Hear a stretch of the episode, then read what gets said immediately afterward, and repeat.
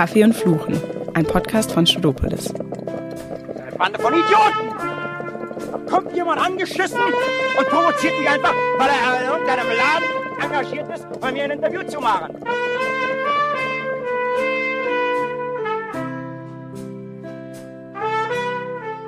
Hey Leute, Zilli und ich, Albert von Studopolis, begrüßen euch heute zu einer neuen Folge unseres Podcasts Kaffee und Fluchen. Heute mit Seenotretterin und Naturschutzökologin Danke Carola. Rakete. Herzlich Wir willkommen. freuen uns sehr auf das Gespräch. Cool, dass Sie es geschafft haben. Wir haben ja Glück, dass wir Sie hier in Berlin erwischen. Sie sind nur kurz hier, weil Sie arbeiten derzeit in Ostfinnland. Was für ein Projekt hat Sie denn dahin verschlagen? Ich nehme da an einem Naturschutzprojekt teil, wo wir Moore renaturieren, die trockengelegt wurden und versuchen, den ökologischen Zustand wiederherzustellen. Dann zum Beispiel absorbieren sie auch wieder mehr CO2, was natürlich wegen des Klimawandels total wichtig ist. Das klingt auf jeden Fall nach einem sinnvollen Projekt. Wir müssen einmal darüber reden. Wir sitzen ja hier bei Kaffee und Fluchen. Jetzt kommen wir erstmal zum Kaffeeteil. Wir sitzen hier vor einer kleinen Tasse Espresso. Sie haben in Ihrem jungen Leben schon viele Ausnahmesituationen erlebt. Deshalb müssen wir fragen, wo der Kaffee dringender benötigt wurde, beziehungsweise wo er mehr geholfen hat. Entweder bei den Protesten im Dannröder Forst oder auf der Zollstation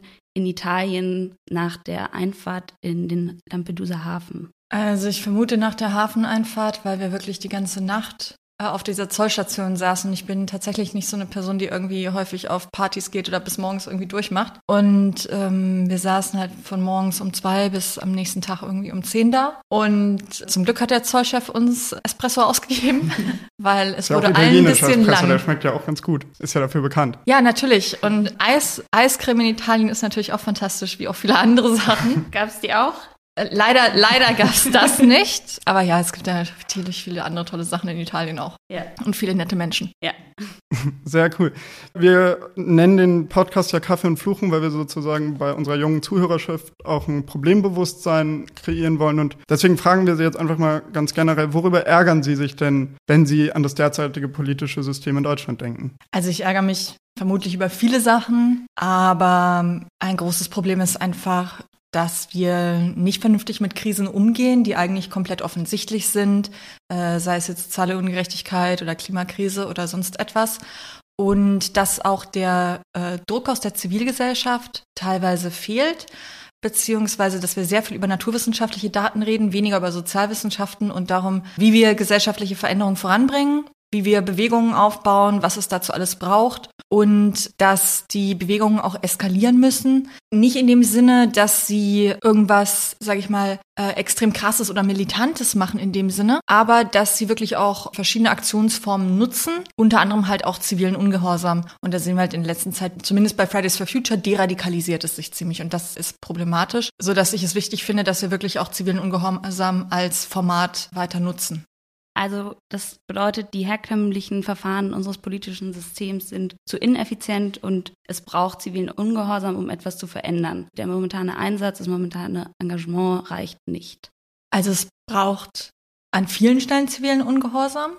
Wenn wir jetzt zum Beispiel das Problem der Klimakrise nehmen, könnten wir halt so argumentieren, dass wir sagen, hey, die Probleme sind seit mindestens 50 Jahren bekannt, seit 30 Jahren eigentlich auf der großen Weltbühne und mit den herkömmlichen Methoden ist noch nicht so der Druck aufgebaut worden, den es eigentlich zur Aktion braucht. Und ziviler Ungehorsam ist einfach ein Mittel, das wir jetzt auch nutzen müssen, nachdem Petitionen schreiben und Märsche und so weiter alles schon nicht genug gebracht haben. Das heißt nicht, dass wir die anderen Sachen nicht auch machen müssen, aber dass der zivile Ungehorsam total nützlich sein kann, um Aufmerksamkeit zu schaffen, um deutlich zu machen, auch sichtbar häufig. Also so wie im Dannröder Wald, so Baumhäuser, die man irgendwie sehen kann, dann wird irgendwie so ein Problem begreifbar, weil den Klimawandel ein solches können wir nicht so, nicht so richtig sehen. Weil wenn wir dann ganz konkret sehen, alte Bäume, Autobahn, das kann man sich dann besser vorstellen. Und da kann der zivile Ungehorsam uns helfen, diese Entscheidung zu sehen und die Unterschiede zwischen dem Handeln und dem Nichthandeln und dem, was da eigentlich auf dem Spiel steht und wie das konkret aussehen kann. Und deswegen glaube ich, ist es wichtig und es ist extrem wichtig, dass es nicht kriminalisiert wird. Wir haben ja jetzt in den letzten Wochen und Monaten immer ja verschärftere Protestrechte gesehen, nicht nur in Deutschland zum Beispiel, auch in der Schweiz ist so ein Gesetz durchgekommen, auch in Großbritannien zum Beispiel, dass äh, Klimaprotest verstärkt auch verfolgt werden kann. Jede Art von Protest eigentlich.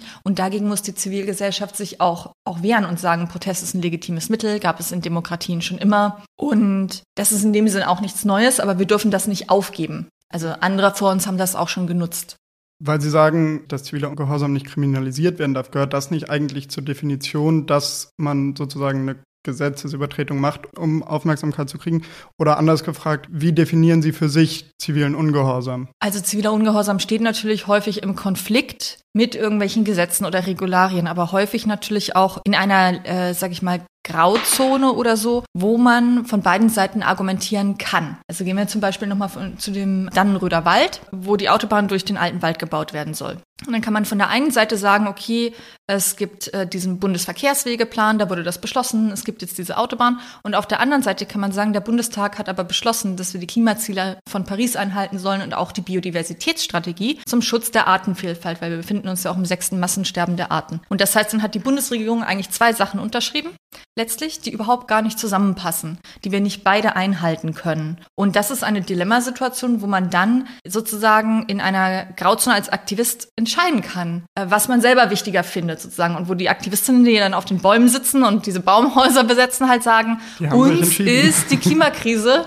und die Biodiversität einfach wichtiger als diese Autobahn. Ne? Also weil es da geht es dann um Macht. Also welchen Vertrag brechen wir, welches Gesetz brechen wir? Weil das haben wir ganz viel in Deutschland, auch in vielen anderen Ländern, dass eigentlich Verträge verquer laufen. Also es gibt zwei Sachen, die passen eigentlich gar nicht zusammen. Aber gibt es dafür dann nicht sozusagen die Gerichte, die das entscheiden und nicht die Aktivistinnen und Aktivisten? Also teilweise. Zum einen brauchen die Gerichtswege natürlich sehr lange, wenn sie überhaupt durchkommen. Und auf der anderen Seite geht es da wirklich auch um die mediale Aufmerksamkeit, um die zivilgesellschaftliche Aufmerksamkeit, die wir halt durch solche öffentlichen Aktionen erreichen, die ein Gerichtsverfahren nicht immer erreicht. Und auch um die Schnelligkeit letztlich.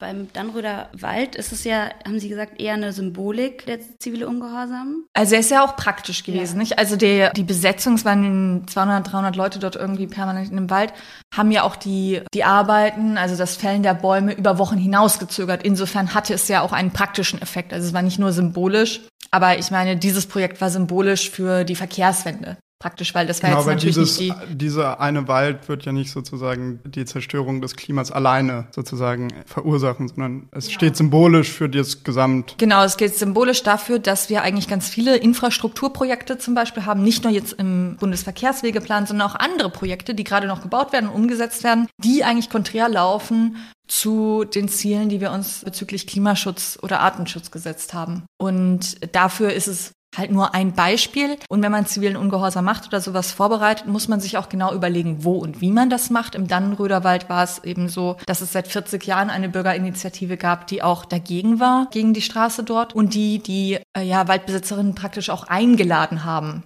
Ne? Also es gab vorher Gespräche, es war nicht einfach so, dass die Aktivistinnen da plötzlich hingegangen sind, weil sie sich den Wald ausgesucht haben, sondern es gab schon vorher Gespräche und der Wald war dann auch schon seit 15 Monaten ungefähr besetzt, als er letztlich geräumt wurde. Und es gab dort eine sehr gute Kooperation tatsächlich auch zwischen der Waldbesetzung und anderen Akteuren, also von den lokalen Anwohnern und verschiedenen Naturschutzorganisationen und diesem Waldstadt-Asphalt-Bündnis. Und jetzt halt zu dem Punkt, dass diese mehrere Monate von zivilem Ungehorsam, von Protest dazu geführt haben, dass jetzt im Juni zum Beispiel ein großes Protestwochenende war gegen Verkehrsprojekte an 70 verschiedenen Orten in Deutschland. Ne, das heißt, das war so ein Katalysator, das hat es richtig sichtbar gemacht, weil wir bei Klimakrise ganz viel über Energiewende geredet haben und dann mit diesem Protest nochmal richtig sichtbar geworden ist, dass wir zum Beispiel auch die Mobilitäts- und Verkehrswende machen müssen. Und das hat dem so richtig medial, aber auch in verschiedenen äh, Netzwerken deutschlandweit Zeit Aufwind gegeben, dem Thema Verkehrswende. War das denn insofern auch eine Enttäuschung, weil diese Entscheidung wurde ja auch mitgetragen von der grünen Landesregierung? Haben Sie das Gefühl, dass gar keine Parteien wirklich eine 1,5 Grad Politik betreiben zurzeit?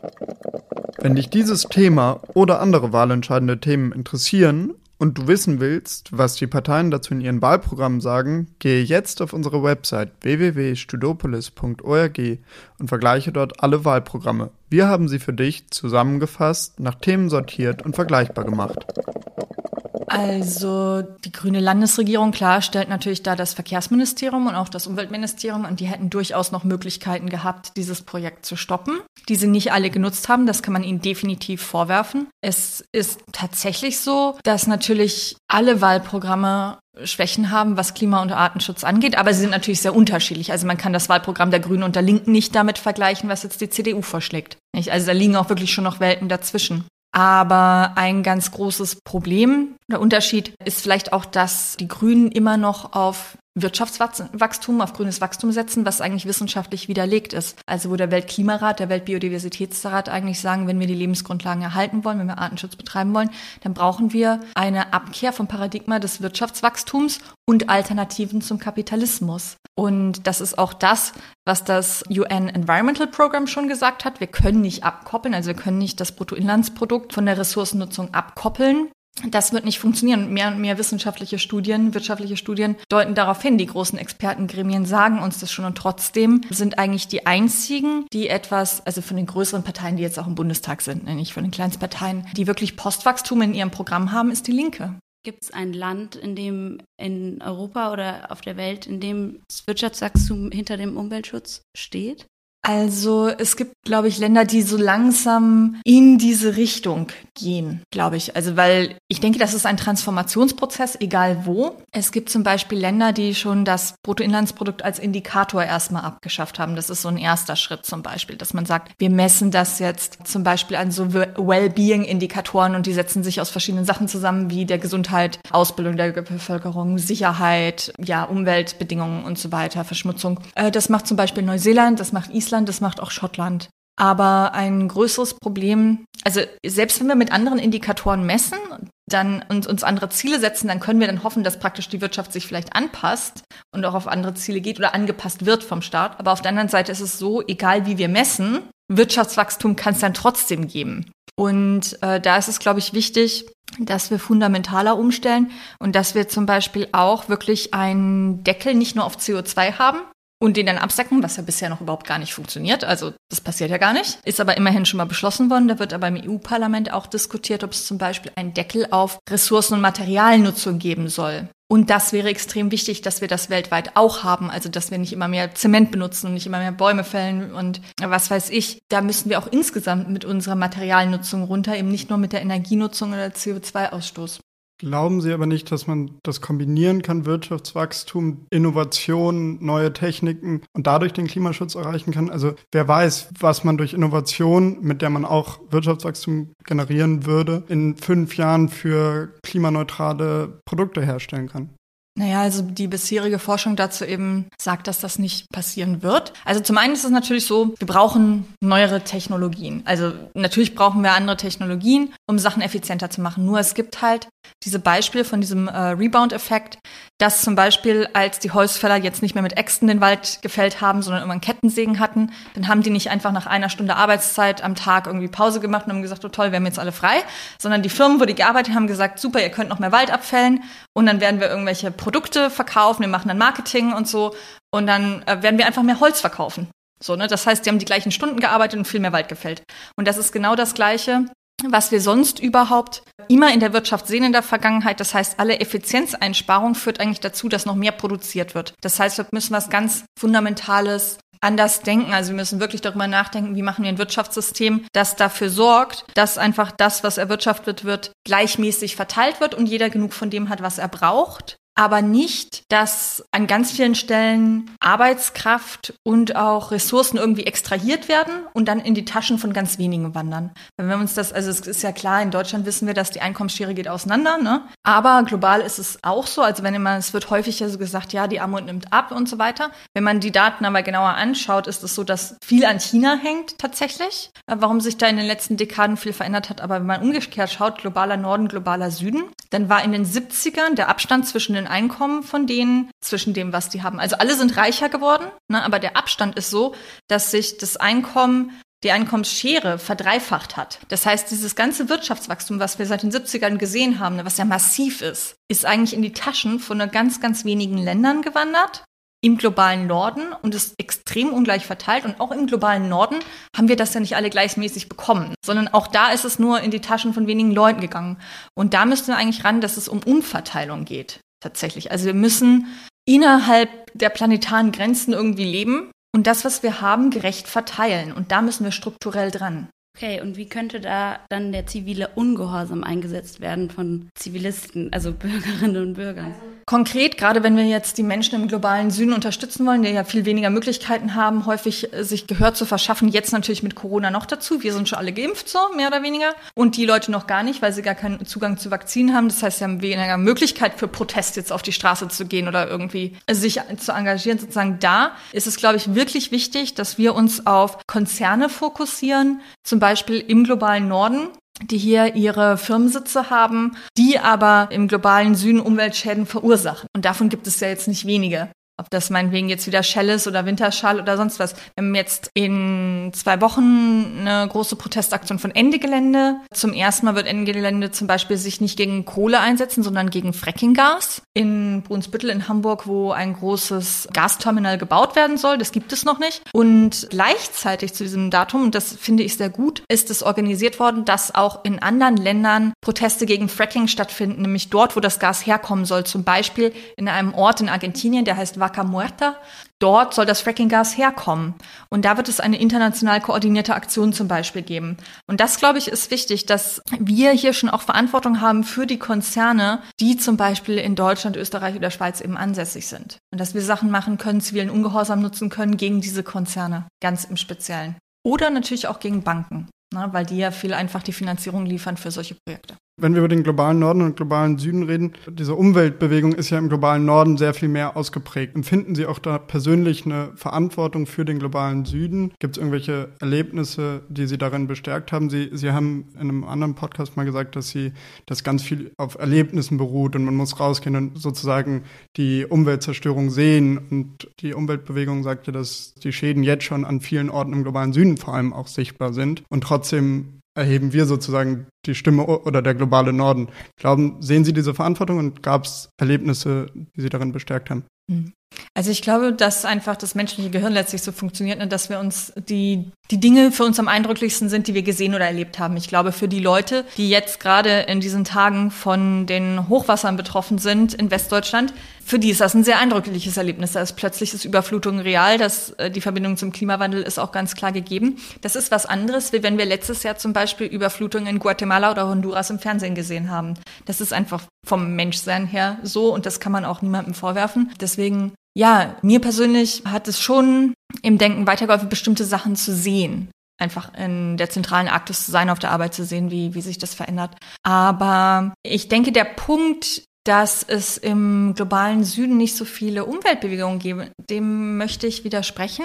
Es gibt eigentlich sehr viele Proteste oder Widerstand dagegen, der für uns aber teils vielleicht nicht so sichtbar ist, weil wir halt auch so wie, wie jeder Kontinent, ne? wir haben eurozentrische Medien, wir doch, kümmern uns doch meistens über das, um das, was in Europa ist.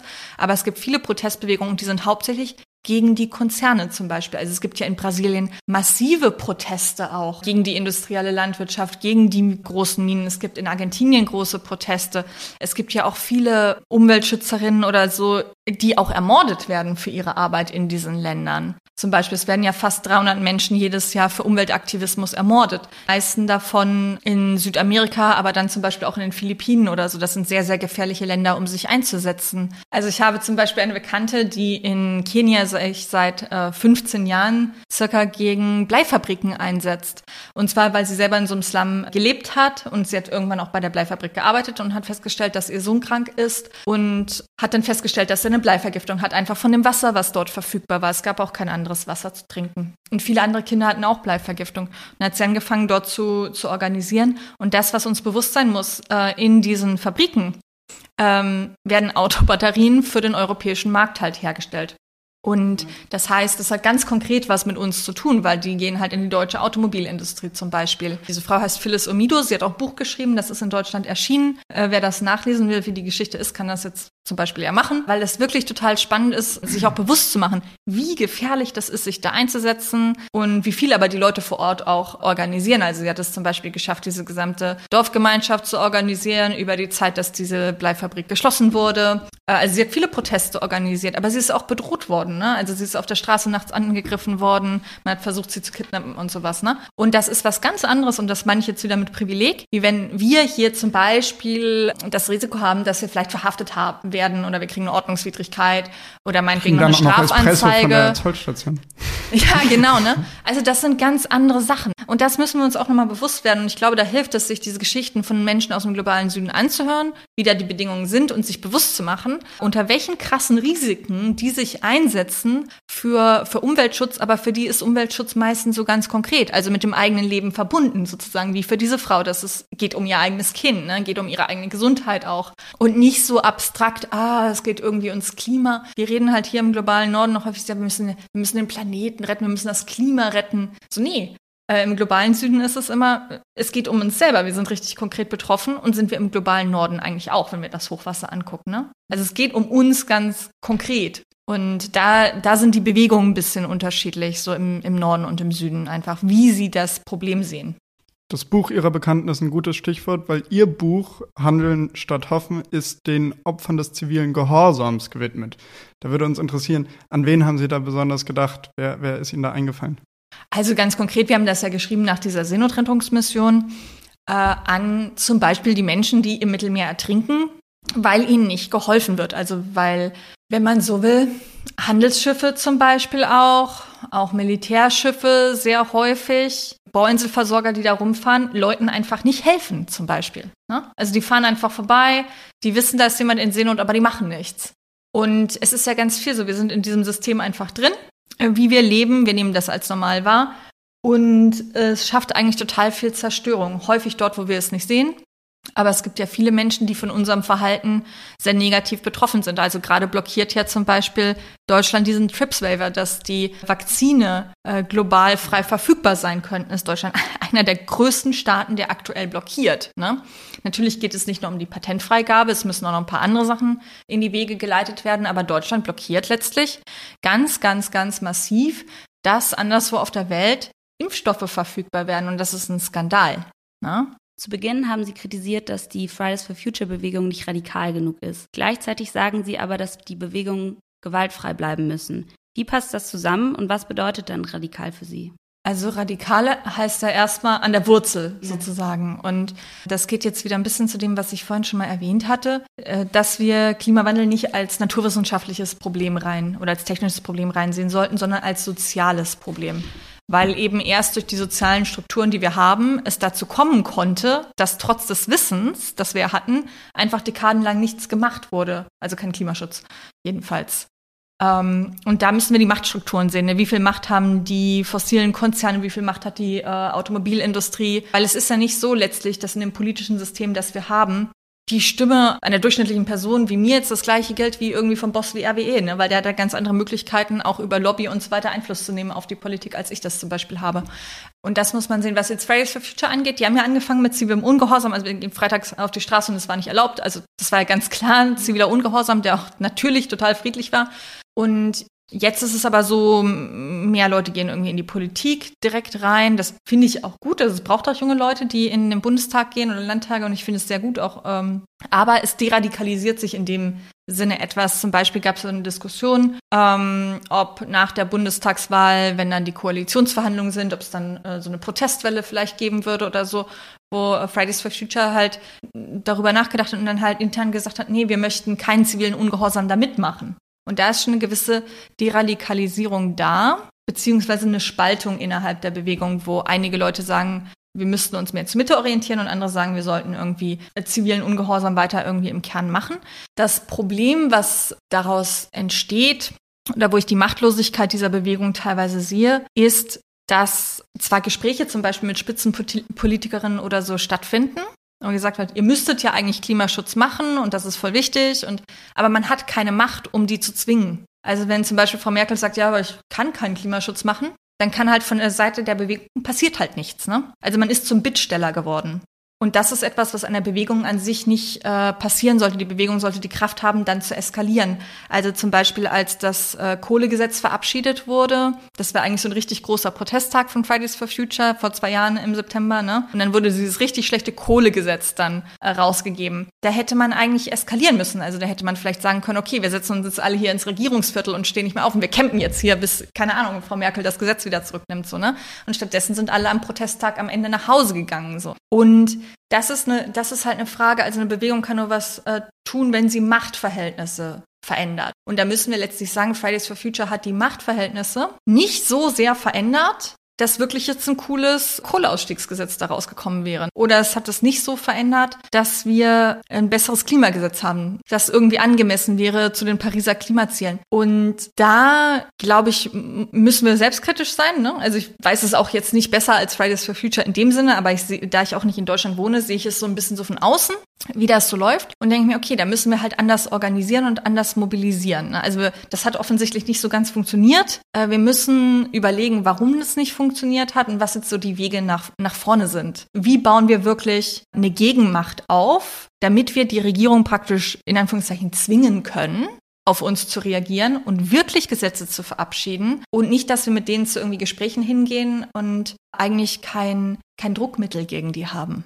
Verlangen Sie denn, wenn wir uns jetzt nochmal zum Ende an unsere junge Zuhörerschaft wenden, verlangen Sie von uns als Generation sozusagen, dass wir zivilen Ungehorsam leisten? Und verlangen Sie auch sozusagen, dass wir unsere individuelle Zukunft für eine kollektive Zukunft riskieren. Ich mache es kurz an einem Beispiel. Sie schreiben in Ihrem Buch, dass Sie Mitstreiter auf der Sea-Watch 3 hatten, der Jura studiert hat und dadurch seine spätere Zulassung riskiert hat, sozusagen. Als Anwalt sollte er Recht brechen. Verlangen Sie das von uns? Und andersrum haben Sie Verständnis für jemanden, der sich auf die andere Seite stellt und sagt, ich kümmere mich um die Durchsetzung der Gesetze und jemand in unserem Alter entscheidet sich, Polizist zu werden? Also ich denke, jede Person muss sich selbst entscheiden, was sie machen möchte und wie. Es ist erstmal ganz klar, dass nicht jede Person in Deutschland überhaupt in der Lage ist, sowas wie zivilen Ungehorsam zu machen aus ganz verschiedenen Gründen oder an verschiedenen Aktionen teilzunehmen. Zum Beispiel manchen Leuten ist es jetzt physisch körperlich nicht möglich, aus irgendwelchen Gründen da teilzunehmen. Oder andere Leute haben vielleicht keine Ausweisdokumente oder so, haben ein viel größeres Risiko, wenn sie an solchen Aktionen teilnehmen.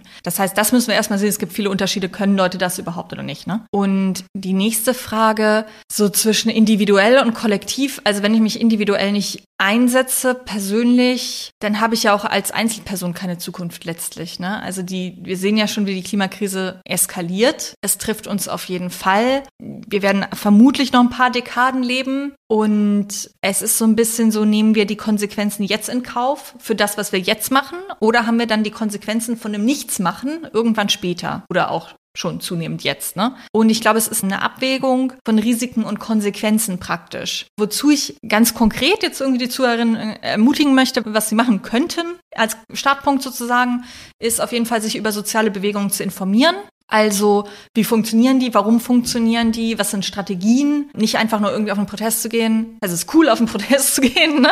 Aber halt zu verstehen, das sind Taktiken. Aber was sind Taktiken? Was sind Strategien? Wie, äh, wie baue ich so eine Gruppe auf? Also, was steht dahinter so? Wie funktioniert das? Und das kann man natürlich entweder machen, wenn man irgendwie coole Bücher liest oder auf YouTube sich Vorträge anschaut oder indem man vielleicht auch einfach einer Gruppe beitritt, die sich organisiert und wo dieses Wissen vorhanden ist. Weil ich glaube, man sich bewusst sein muss, dass es kein Wissen ist, dass wir jetzt in der Schule einfach beigebracht kriegen. Ganz im Gegenteil. Wie soziale Bewegungen funktionieren und wie wir Machtverhältnisse verändern, wird uns im Gegenteil gar nicht beigebracht eigentlich. Ne? Aber dieses Wissen existiert aus den Sozialwissenschaften und das können wir auch lernen. Also es gibt einfach Skills und Werkzeuge und Online-Workshops und ich weiß nicht was alles Mögliche, um das zu lernen. Ne? Und dazu möchte ich eigentlich Leute ermutigen, sich damit ernsthaft auseinanderzusetzen, wie Bewegungen in der Vergangenheit und wie Bewegungen auch jetzt die Machtverhältnisse ändern und was man machen kann. Eine ganz, ganz kurze Nachfrage dazu, weil Sie gesagt haben, Protest macht Spaß. Wie müssen wir uns das eigentlich konkret vorstellen, wenn Sie, wenn Ihnen Polizistinnen und Polizisten im Dannröder Forst gegenüberstehen?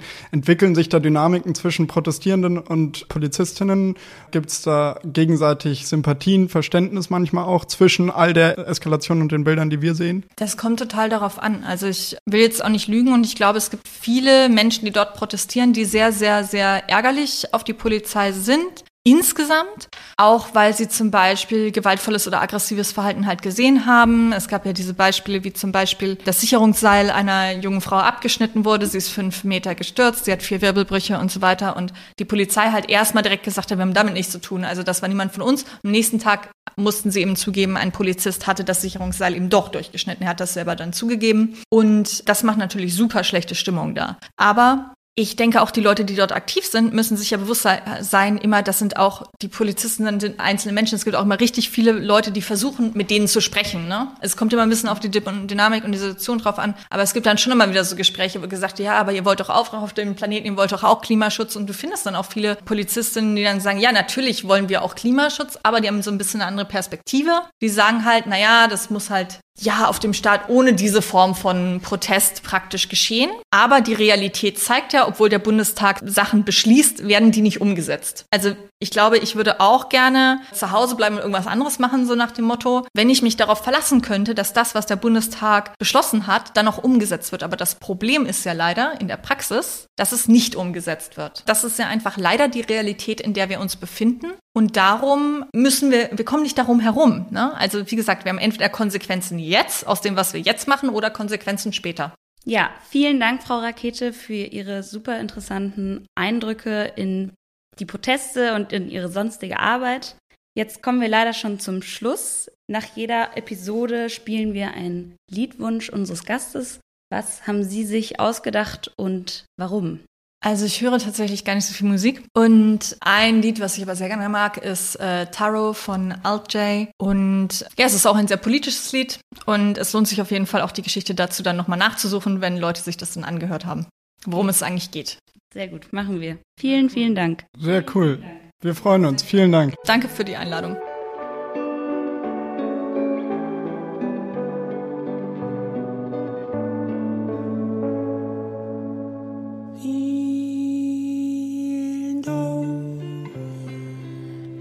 China Kappa jumps to two feet creep of the road. Two photo to record me arms and war. There as his Chance. Oh.